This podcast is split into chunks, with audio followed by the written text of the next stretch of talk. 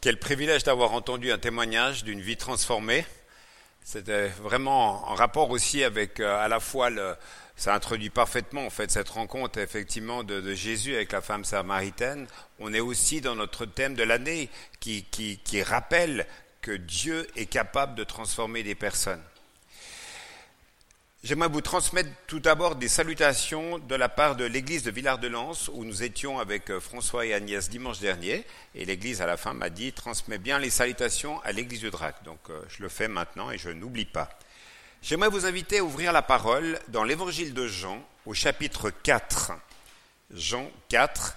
Et on va lire une bonne partie de, ce chapitre pour bien comprendre la situation et le contexte de la vie de, cette femme, de Jésus et des disciples. À partir du verset 1. Les pharisiens avaient entendu dire que Jésus faisait et baptisait plus de disciples que Jean, donc c'est Jean-Baptiste. À vrai dire, Jésus lui-même ne baptisait personne, il laissait ce soin à ses disciples. Lorsque Jésus l'apprit, il quitta la Judée et retourna en Galilée. Il lui fallait donc traverser la Samarie. C'est ainsi qu'il arriva près d'une bourgade de Samarie nommée Sichar, non loin du champ que Jacob avait jadis donné à son fils Joseph. C'est là que se trouvait le puits de Jacob. Jésus, fatigué du voyage, s'assit au bord du puits. Il était environ midi. Une femme samaritaine vint pour puiser de l'eau. Jésus s'adressa à elle. S'il te plaît, donne-moi à boire un peu d'eau. Ses disciples étaient allés à la ville pour acheter de quoi manger. La femme s'exclama Comment? Tu es juif et tu me demandes à boire, à moi qui suis une samaritaine? Les juifs, en effet, évitaient toute relation avec les samaritains. Jésus lui répondit Si tu savais quel don Dieu veut te faire et qui est celui qui te demande à boire, c'est toi qui aurais demandé à boire et il t'aurait donné de l'eau vive.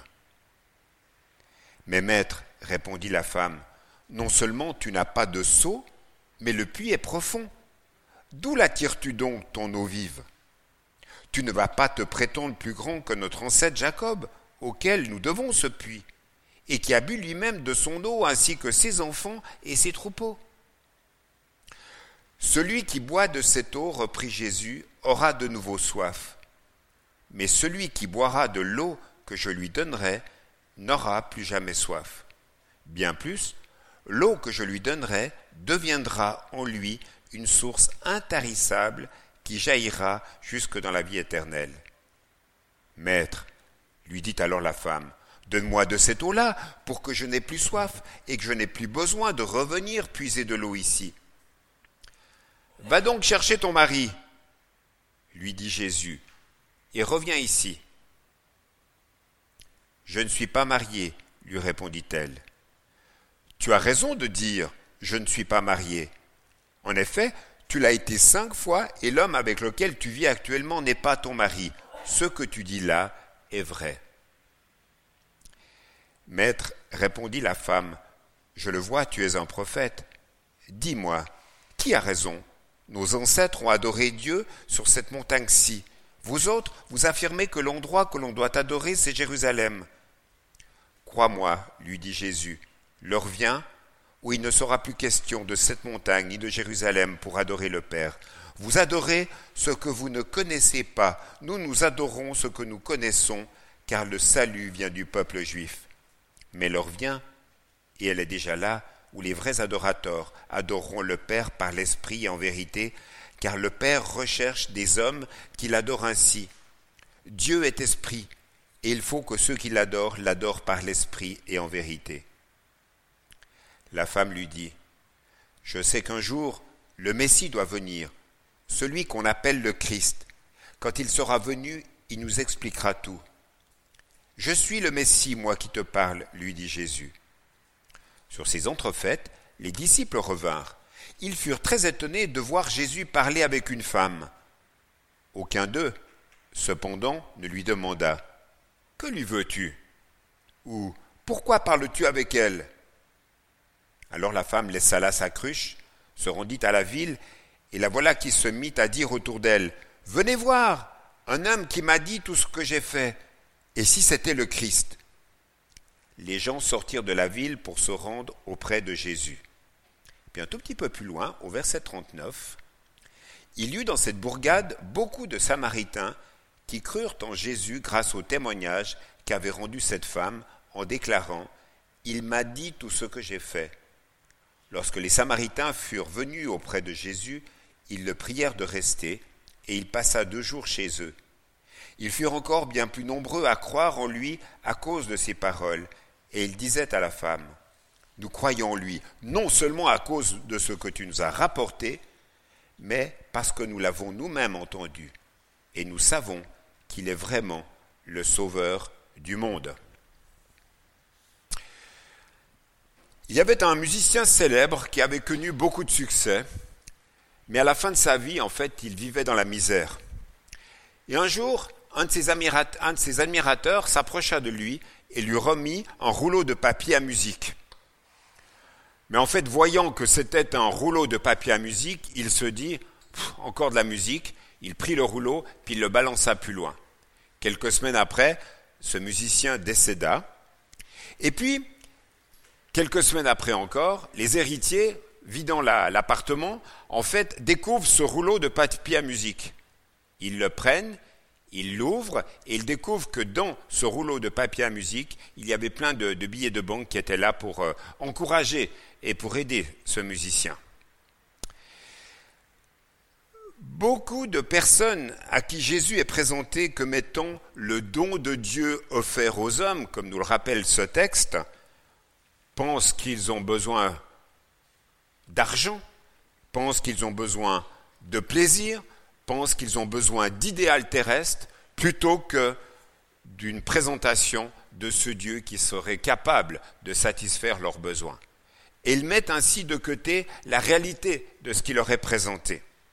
Jésus a dit à la femme samaritaine, Si tu connaissais le don de Dieu et celui qui te parle, au verset 10. Et ce matin, on veut non seulement connaître, mieux connaître Jésus, mais surtout voir comment une parole sortant de la bouche de Jésus peut transformer la vie d'une personne, en l'occurrence cette femme samaritaine. Mais tout d'abord, pour voir un petit peu comment ce que Jésus a procédé, qu'est-ce que l'on s'aperçoit? Eh bien, on s'aperçoit tout d'abord que Jésus abat les murs. Pour rencontrer les gens, Jésus fait tomber les murs qui divisent les personnes. Cette femme-là, vers ce puits à midi elle est là parce qu'elle avait peur du jugement et du regard des autres. Parce que normalement, on vient au puits le matin, on vient le puits au soir, au moment où c'est frais. Mais cette femme décide de venir là à midi, comme ça elle est sûre de rencontrer personne. Alors quels sont ces murs? Eh bien, il y a un premier mur qui nous est dit dans ce texte biblique, c'est le mur de la compétition. Jésus va en Judée pour ne pas superposer deux ministères, celui de Jean-Baptiste et le sien. Il y a aussi un mur géographique. La Samarie se trouve entre la Judée et la Galilée, et à cause de leurs différences, eh bien, les Juifs avaient des préjugés envers les Samaritains, et ils préféraient contourner leur territoire. Mais peu importe, le pays ou la race, le message de Jésus est pertinent pour tous. Et on a eu encore une belle illustration tout à l'heure au travers du témoignage de Rivin. Jésus veut sauver chacun d'une situation qui est celle d'une personne, d'un homme ou d'une femme qui est son Dieu.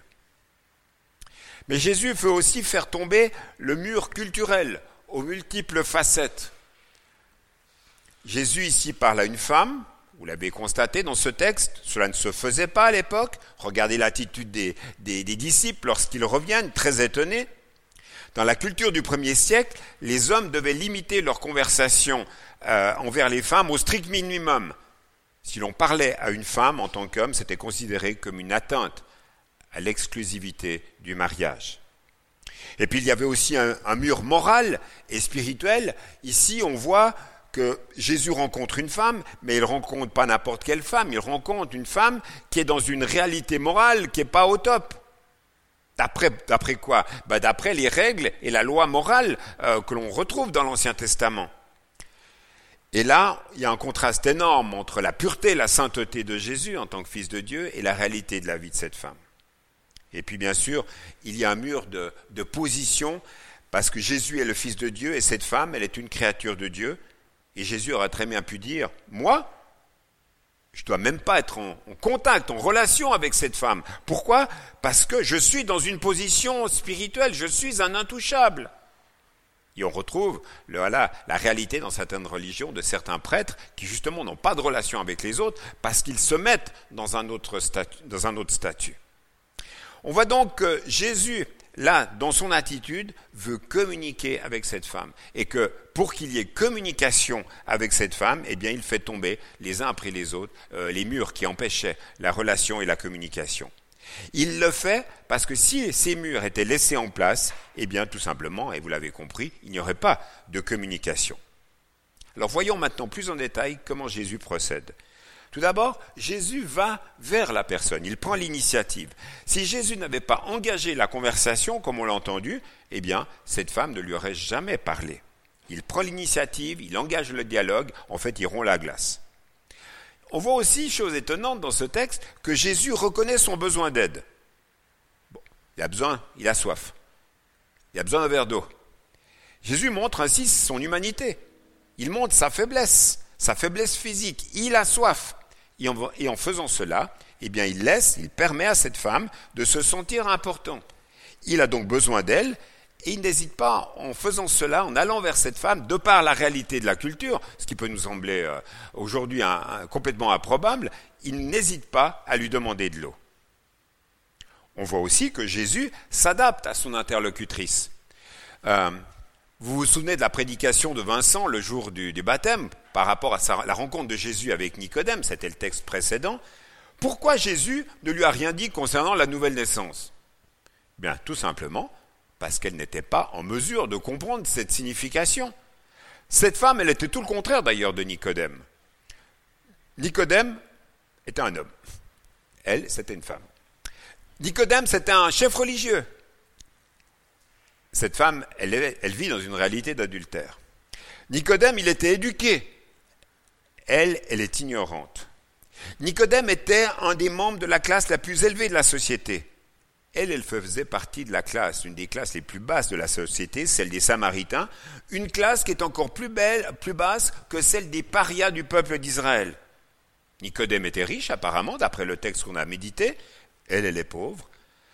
Nicodème reconnaissait à un moment donné dans le texte, dans sa relation avec Jésus, que Jésus était un docteur de la loi, un docteur venu de Dieu. Elle, elle n'avait aucune idée de qui était Jésus. Et Jésus s'adapte, il parle d'eau. Pourquoi de l'eau? Parce que l'eau, elle connaît. L'eau, elle vient, euh, cette femme, elle vient tous les jours au puits. C'est son domaine. Elle utilise l'eau. Et pour reprendre un slogan ancien du sel, l'eau c'est la vie. Elle sait très bien que si on n'a pas d'eau, ça nous a été rappelé aussi dans les propos d'Omar tout à l'heure, il nous manque l'essentiel pour être rafraîchi. Et Jésus utilise les circonstances de la vie pour parler des choses essentielles. Il se saisit de ce moment, de ce lieu et des circonstances de cette rencontre pour parler à cette femme. Faites-vous le parallèle avec un collègue de travail, une collègue de travail. Tout d'un coup, il commence, il commence à vous parler de la réalité de sa vie. Et là, tout d'un coup, vous apercevez qu'il y a une porte qui s'ouvre euh, pour pouvoir dialoguer d'une manière plus profonde par rapport au vécu de la personne, par rapport aux circonstances de sa personne. C'est une porte qui n'est pas seulement une porte humaine de communication ou de relation, mais c'est une porte spirituelle. Il faut comprendre cela. Et finalement, ça devrait être notre sujet de prière numéro un le matin en se levant et dire au Seigneur, Seigneur, durant cette journée que toi-même, que cette journée que toi-même tu as faite, que toi-même dont tu as prévu tous les détails et les rencontres, permet que je puisse avoir des rencontres divines, des rencontres selon toi. Et vous verrez combien le Seigneur est capable de permettre des rencontres particulières et des portes qui s'ouvrent. Et Jésus, c'est exactement ce qu'il a fait. Même si dans un premier temps, cette femme est incapable de comprendre la signification spirituelle de l'eau vive, on le voit dans le texte, hein, Jésus a su faire passer le message de l'eau vive. Car nous voyons que la, la Samaritaine commence à se remettre en question. D'ailleurs, cette question de l'eau vive, la signification spirituelle nous est expliquée beaucoup plus tard dans le texte de l'évangile de Jean. C'est au chapitre 7, au verset 39, euh, que la question de l'eau vive, c'est la question de cette vie qui nous est communiquée, de cette vie qui nous est offerte, de cette vie de l'esprit qui est accordée à tous ceux et celles qui placent leur foi dans la personne de Jésus. Cette femme À un moment donné, elle reconnaît que Jésus est un prophète parce qu'il était capable de lui dire véritablement ce qu'elle vivait au plus profond d'elle-même. Vous avez entendu, elle avoue la réalité de son péché, elle confesse que sa vie n'est pas au top, et surtout elle reconnaît son besoin d'un sauveur. Et je trouve ça, c'est très beau. Parce que finalement, on peut être dans une réalité de recherche de la proximité de Dieu dans nos vies. Et moi, je fais le, constat tout à l'heure quand je méditais dans le temps de prière, je me disais, mais plus les années passent dans ma vie, plus je côtoie la réalité de Dieu en lisant la parole, plus je côtoie mes, frères et mes sœurs, et plus j'ai l'impression d'avoir encore plus soif. J'ai l'impression que je ne peux pas dire, euh, ça y est, je connais Dieu, je suis sauvé, ma soif, elle est, elle, assouvie. Non, mais j'ai l'impression de, de, demander plus. En fait, finalement, avec les années, j'ai de plus en plus de questions spirituelles. C'est peut-être ma rencontre aussi avec les gens, les gens qui m'interpellent aussi par rapport à ça. Mais tu est-il que dans la mesure où on ouvre notre cœur, le Seigneur se révèle à nous et le Seigneur nous comble comme il le fait pour cette femme. On voit aussi dans ce passage que Jésus ne donne pas des réponses toutes faites. Il y a des fois, on est un peu trop rapide, on est un petit peu trop ras des pâquerettes, et on dit des fois des banalités, et on voit que Jésus, là, non, c'est pas ça. Jésus fait réfléchir cette femme, elle ne saisit pas tout, et on le voit dans ce texte qu'elle est en réflexion. Jésus l'interpelle sur son quotidien. Il, lui montre qu'elle a soif, même si elle ne sait pas de quoi. Et Jésus voit en elle, par le discernement, qu'elle a une foi, une soif profonde, une soif spirituelle, et même, il voit qu'au travers de son parcours de vie, il y avait une recherche, une recherche éperdue de son côté. Jésus lui dit que l'eau qu'il lui proposait allait étancher véritablement sa soif dans sa vie. Et Jésus fait cette comparaison d'un côté l'eau de ce monde qui ne peut étancher la soif de manière permanente, et le résultat c'est qu'on a toujours soif, et de l'autre celui qui boit à, cette source de la vie éternelle, à cette source d'eau vive, eh bien, là, il y a véritablement une hydratation totale qui se fait dans le temps et dans la durée. Cette femme avait eu cinq maris. On peut s'imaginer qu'elle n'était pas satisfaite de sa condition de femme. Sinon, elle serait restée avec le premier il y a des circonstances qui a fait qu'il y a eu un deuxième, un troisième, un quatrième, un cinquième, et que le mari, l'homme avec lequel elle vivait au moment de sa rencontre avec Jésus, n'était même pas son mari. C'était, voilà, l'homme avec lequel elle était. On a vraiment l'impression que cette femme est dans une soif, dans une soif relationnelle, émotionnelle, sentimentale, XXL. Elle avait un réel besoin que Jésus connaissait. Et Jésus, dans ce texte, je ne sais pas si vous avez été attentif, Jésus lui révèle sa vie en utilisant un don de connaissance. La Bible parle de cela dans l'épître euh, aux Corinthiens, un don de connaissance. Et le don de connaissance, c'est cette capacité surnaturelle de recevoir de la part de Dieu une parole inspirée, une parole conduite. Et Jésus lui dit, tu as raison d'affirmer que tu n'as pas de mari, car tu as eu cinq maris, et l'homme avec lequel tu vis maintenant n'est pas ton mari, tu dis la vérité. En fait, en quelque sorte, de par sa présence, Jésus joue le rôle d'un révélateur total sur la vie de cette femme.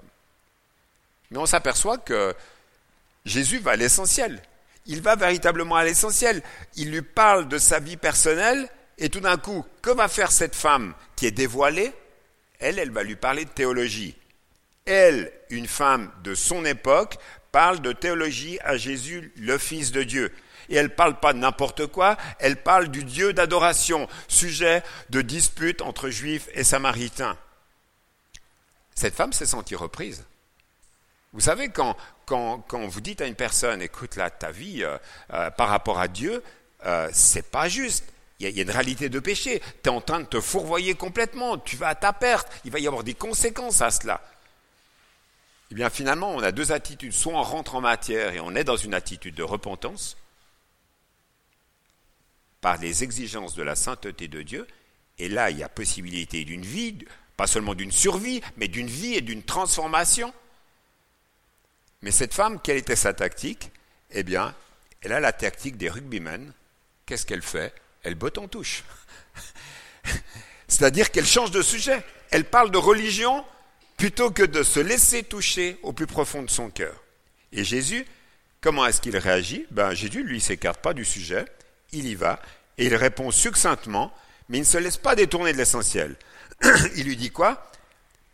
Ce n'est pas le système religieux. le rituel, la croyance. C'est pas la forme qui est importante. Aujourd'hui, si on mettait ça en application avec notre réalité d'aujourd'hui par rapport à cette question de la louange et de l'adoration, Jésus nous dirait attendez, Église de Jésus-Christ, c'est pas la forme de la louange, c'est pas le nombre de musiciens, ce n'est pas de savoir si c'est a cappella ou pas a cappella, la question de ce que vous vivez. La question c'est est-ce que vous êtes des adorateurs? Est-ce que ça part véritablement du fond de votre cœur? Et là, il y a une question puissante. Là, je vous mets un petit peu l'eau à la bouche, parce que ça sera le sujet de ma prédication dimanche prochain. Le cœur là, parce que je crois qu'il y a des choses à dire, il y a des choses à comprendre. C'est pas la forme, c'est ce que l'on vit. C'est pas la forme, c'est de quelle manière on arrive ici dans ce lieu de culte le dimanche matin pour adorer. Puis en plus de ça, c'est pas seulement le dimanche matin, c'est 24 heures sur 24 que le Seigneur veut que l'on soit des adorateurs dans sa présence. Pourquoi? Parce que notre vie doit être une vie connectée. Notre vie doit être, notre vie chrétienne doit être une vie en relation avec le Dieu créateur, le Dieu qui nous a accordé la vie. Et en plus de ça, c'est un Dieu qui prend plaisir lorsque l'on est dans sa présence. Adorer en esprit et en vérité. Avec l'esprit qu'on a reçu en tant qu'enfant de Dieu, nous sommes invités à l'adorer et à le reconnaître comme tel. Aux yeux de Dieu, le chrétien est le nouveau temple de Dieu, et c'est de là que doit monter notre adoration, pas d'un lieu géographique. Jésus relève encore euh, les qualités de la personne avant de parler du péché.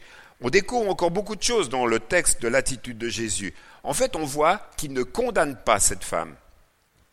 Jésus n'a pas de préjugés, malgré le fait qu'il connaissait sa vie. Il aurait pu la regarder avant tout comme une personne vivant dans l'adultère. Non, il la voit d'abord comme une créature de Dieu ayant besoin de sa grâce. Il lui dit pas tu vis dans le péché. Il lui dit, il lui parle simplement des maris, des cinq maris et de l'homme avec lequel elle vit à ce moment-là. Il l'accepte en tant que tel, lui, le Fils de Dieu, dans sa condition. Mais je vous rends attentif, accepter dans sa condition, parler de la grâce, ne veut pas dire non plus approuver la réalité du péché. La réalité du péché aux yeux de Dieu reste le péché.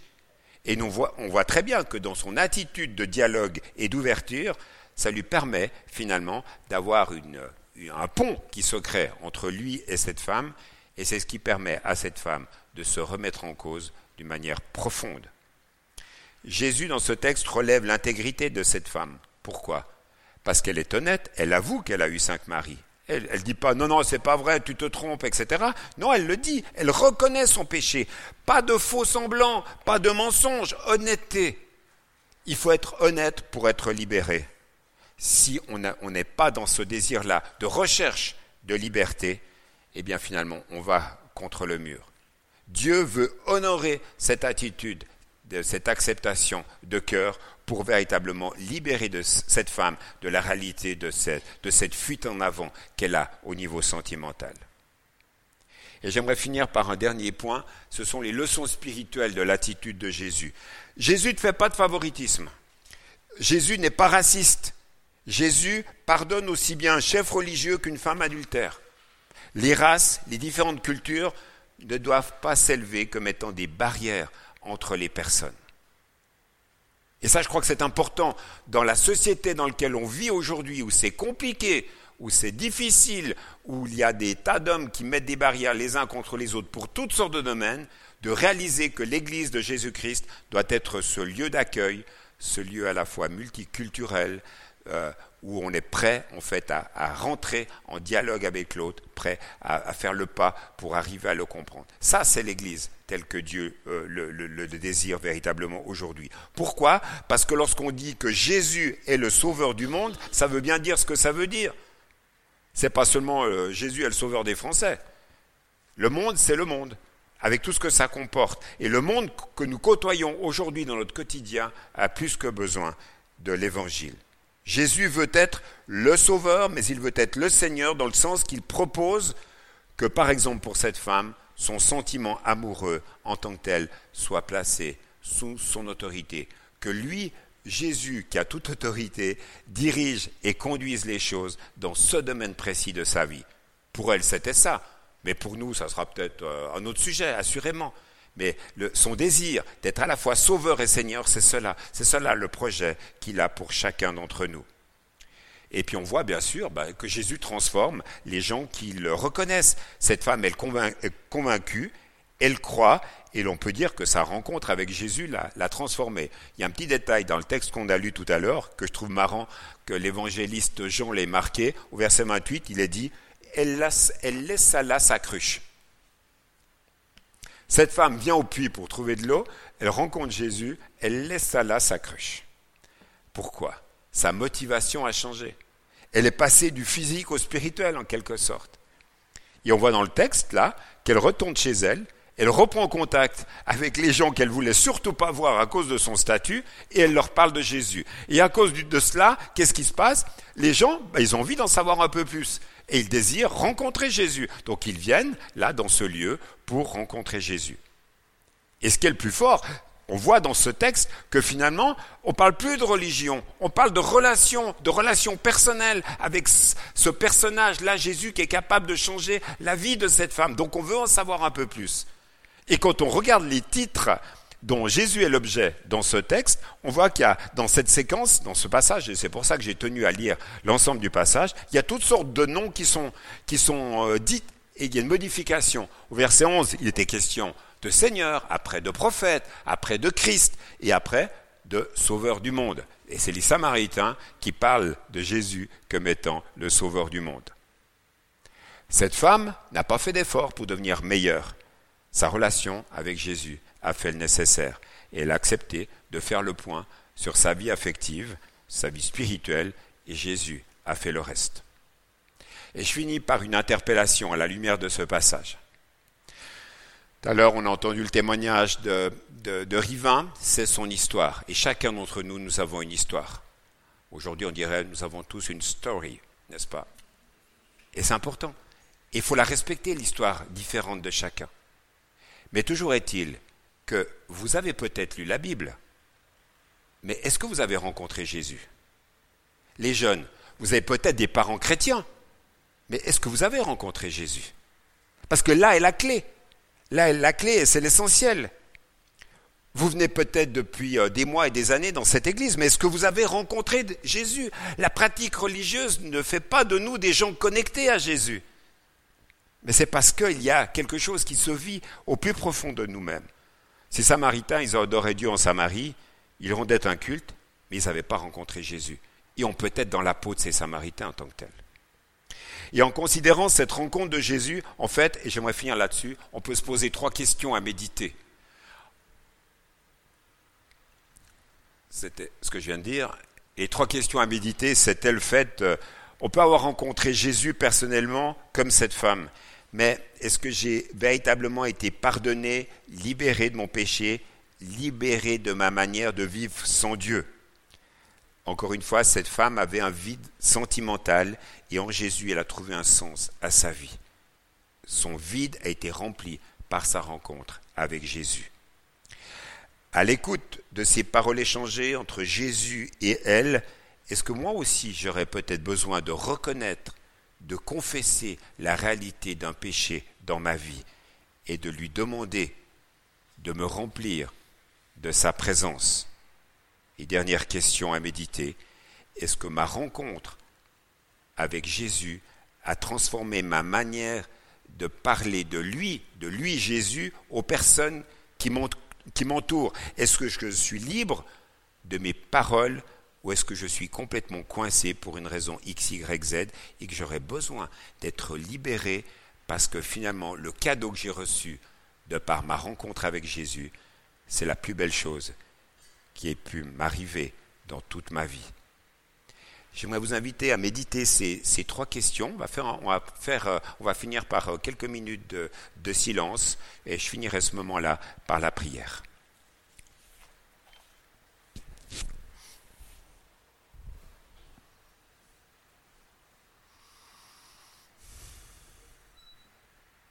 Dieu notre Père, merci pour ta parole, merci pour euh, cet enseignement, que nous donne ce texte. Merci pour cette belle rencontre de cette femme avec toi, Jésus. Seigneur, on veut être euh, aussi à, l'écoute de ce que tu veux nous dire par ton Saint-Esprit. On veut se laisser toucher par toi. Seigneur, il n'y a pas de, de rencontre anonyme, mais il y a simplement un désir de ta part de nous rejoindre dans le plus profond de nos réalités. Seigneur, merci de d'agir dans nos cœurs, dans nos vies. Merci de transformer ce qui a besoin de l'être. Tu vois, les, tu connais peut-être les zones d'ombre que nous ne voulons pas mettre en lumière. Seigneur, viens au secours de notre faiblesse. Et viens, Seigneur, nous, nous rafraîchir, nous proposer cette main secourable. Viens nous proposer des temps de rafraîchissement et de transformation profond dans des domaines, Seigneur, qui auraient besoin de l'être. Et comme cette femme, Seigneur, nous voulons reconnaître que tu es le Dieu Tout-Puissant capable de transformation aujourd'hui par ta parole toute puissante. Seigneur, merci pour ce que tu veux faire au milieu de nous. Merci d'agir. Merci de combler ceux et celles qui ont besoin d'être comblés de ta présence. Merci de nous rencontrer, Seigneur, par l'action de ton esprit. Et on te demande tout ça, tout cela avec simplicité et dans ton beau nom, Seigneur. Amen.